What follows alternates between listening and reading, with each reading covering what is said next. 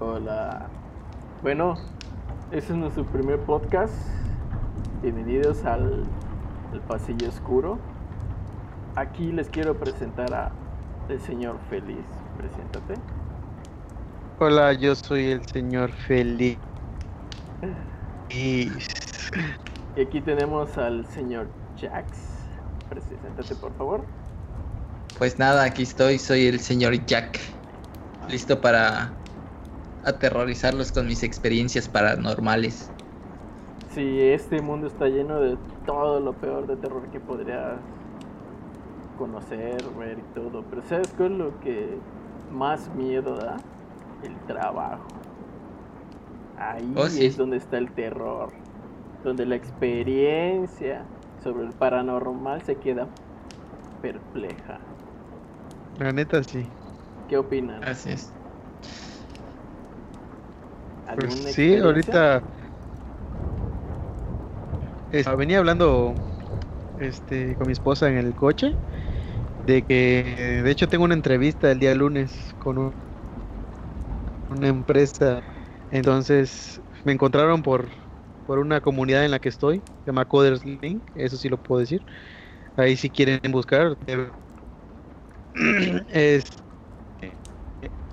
y entonces tuve la entrevista, primer acercamiento, una entrevista en inglés, aptitudes, y el, y el entrevista ya con la entrevista técnica, ¿no? No le hago tirando a quedar en el puesto, pero sí quiero la entrevista para ver qué piden, cómo es la entrevista y ver más o menos qué andan buscando y no perderle el miedo.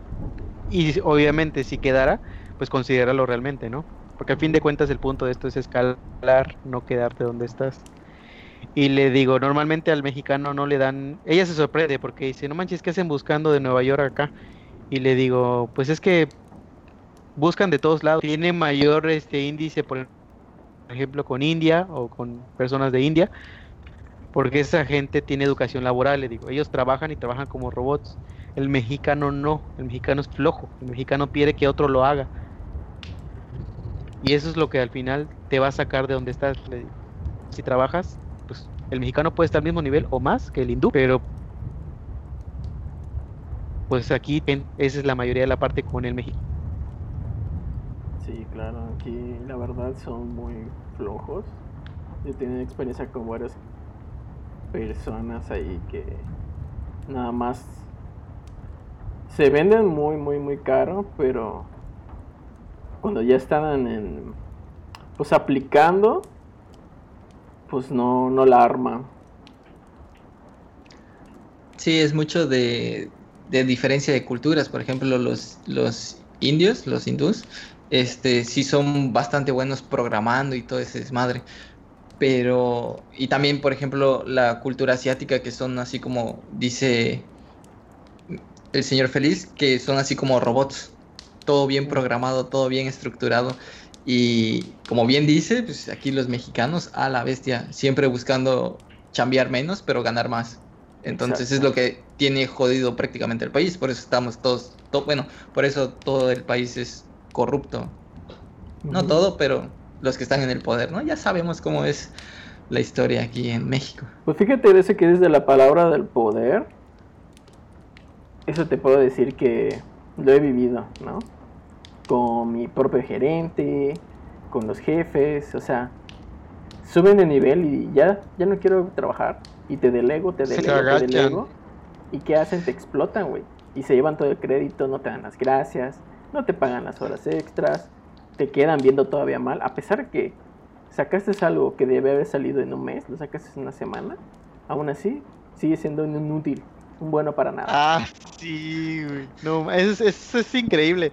Te piden algo para un mes, lo sacas en una semana y chale, ¿por qué tardaste? No manches. Y sin especificaciones. Sí, eso sí es nada, o sea, real. simplemente te dice, ok, mira, necesito esto, esto, esto, esto, y lo quiero para allá. Y tú así como que, ok, pero me pides esto, pero necesito la data, necesito saber cómo lo voy a trabajar, qué voy a hacer, ¿no? Eso ya, tú eres ya un, tienes 5 años, 8 años de experiencia, tú ya debes de poder hacerlo. Bye. Y tú te quedas como que, ¿ah?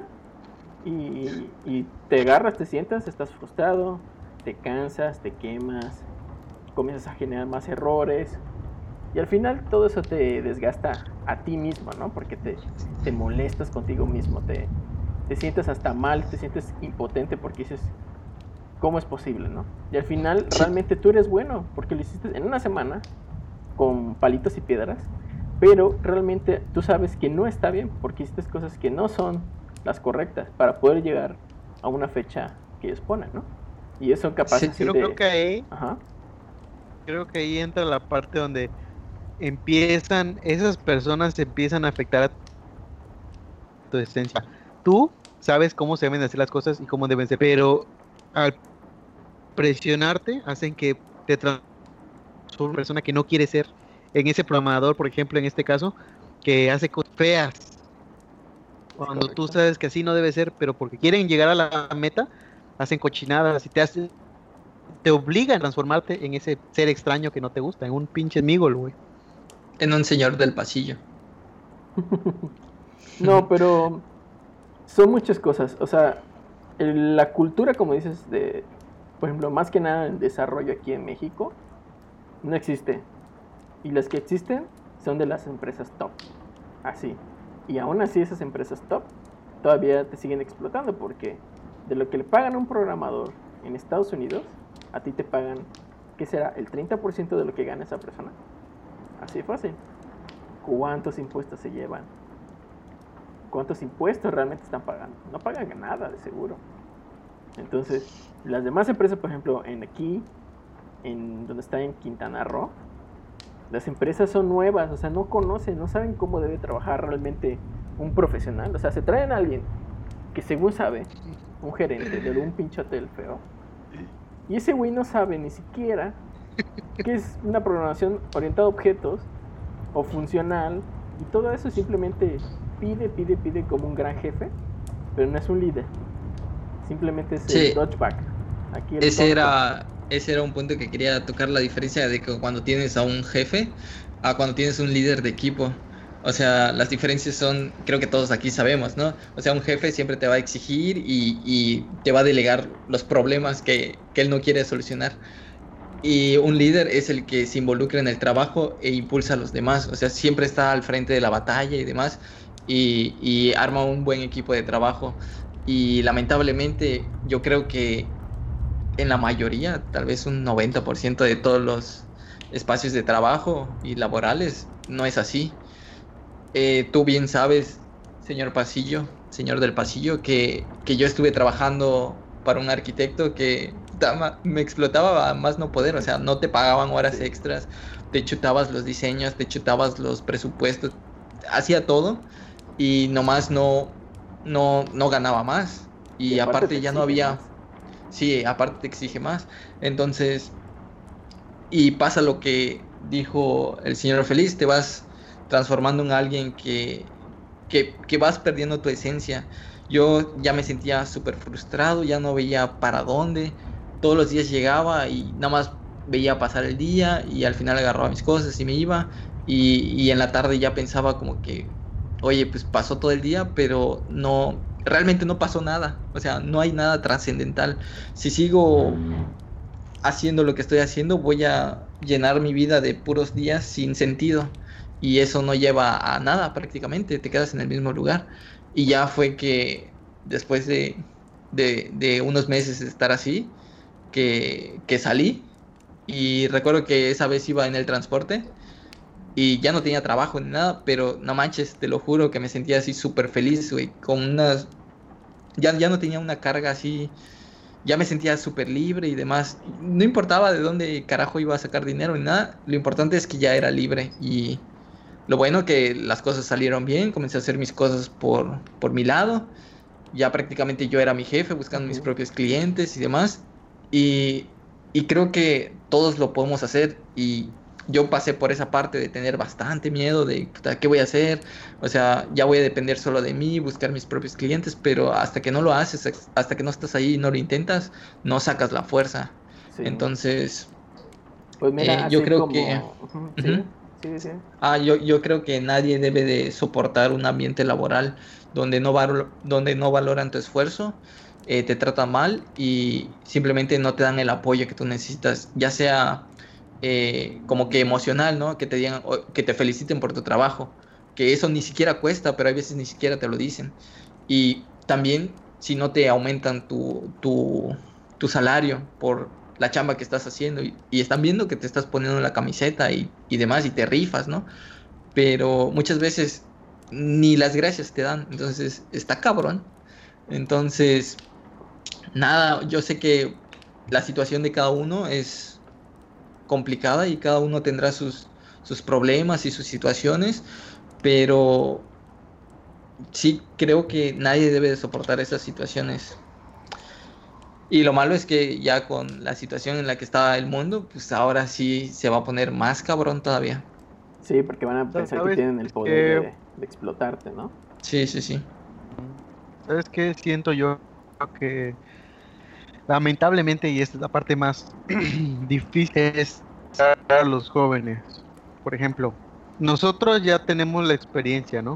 ya sabemos cómo manejarnos con respecto a este, tipo de situaciones. Ya sabemos que, por ejemplo, llegamos a un lugar nuevo, de nuevo, digamos el 100%, es más, hasta el 200%. Y ya después de ver los resultados con el, cliente, como el cliente o, el, o la empresa reacciona para con los resultados, que mantenemos ese 200% o lo bajamos. Entonces, yo creo que eso es lo que le falta eduquemos en la medida de lo posible a los jóvenes para que ellos aprendan a decir, ¿sabes qué? Este es mi porcentaje de efectividad, de eficiencia, pero si tú me empiezas a tratar, pues, lo voy a bajar.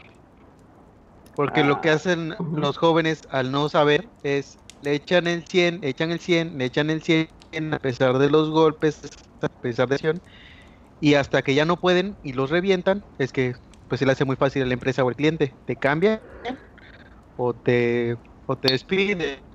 Porque al final de cuentas, como bien nos dicen, y en todos lados nos lo dicen, no somos indispensables y somos sustituibles. Ya que nos chuparon otra persona. Pero es otra persona que viene nueva, fresca, y viene con la misma mentalidad. Voy a dar el 100, me demuestre y me aprecien. Pero realmente no te van a... Y mientras siga esa, esa mentalidad, pues las mismas empresas y clientes harán con nosotros lo que quieran. Eh, pues sí, tiene razón en cierta parte, pero igual hay que ver situaciones que, bueno, por ejemplo, yo he vivido, que entran, pero realmente no saben ni más. Entonces, estamos hablando de que no les conviene tanto meter a gente joven, gente que esté estudiando, porque tienen una curva de aprendizaje. Tienen que aprender, tienen que ver cómo trabaja, cuáles son sus normas, sus procesos, ¿entiendes? Y fuera de eso, a ver, espérame, esto de, tú lo has vivido conmigo, le enseñas, te sientas con él, le explicas, le das todas las razones, todos los tratas como un pollito para que salgan adelante, para que al final nada más te traicionan también, ¿no? Son así como que muy escorias, ¿no? Pero hay de, de escorias, escorias, porque luego tenemos a uno que, que, realmente sí le echa ganas, te sigue, o sea, confía en ti por lo que le has enseñado, ¿no? Por ejemplo, yo tengo una situación parecida a la de un señor Jack, que era diferente. Yo estuve en unas empresas privadas y después me salí, tuve unos problemas personales y estuve como freelance varios años y me iba bien. O sea, no me quejaba, o sea, me sentía bien a gusto porque pues era un trabajo como semi freelance, ¿no? Tenía alguien que me buscaba los proyectos, que era mi cuate y todo, conseguía ya muchas cosas, mi carro y todo, pero pues ya sabes, luego te enteras de cosas, números, ya sabes, ¿no? Y terminé entrando en una empresa en la cual, pues sí que los primeros seis meses aprendí todo lo que tenía que aprender. Y yo siempre sacaba toda mi chamba, me preocupaba por mi chamba. Pero estas personas, aquí Mr. N y Mr. DB, eran, ¿cómo te puedo decir? Manipuladores psicológicamente. Imagínate que tú estás trabajando todos los días, estás sacando tu chamba y luego se te acercan, te ponen el hombro, la mano en el hombro, ¿verdad? Y te dicen, oye, señor del pasillo, imagínate que esta quincena que viene no te pague. Y te quedas perplejo. Dices, pero, pero ¿por qué me dices eso si yo te estoy cumpliendo? Me voy tarde. Soy el único que no tiene tantos problemas que el que te más te saca chamba y me dices esas cosas, ¿no?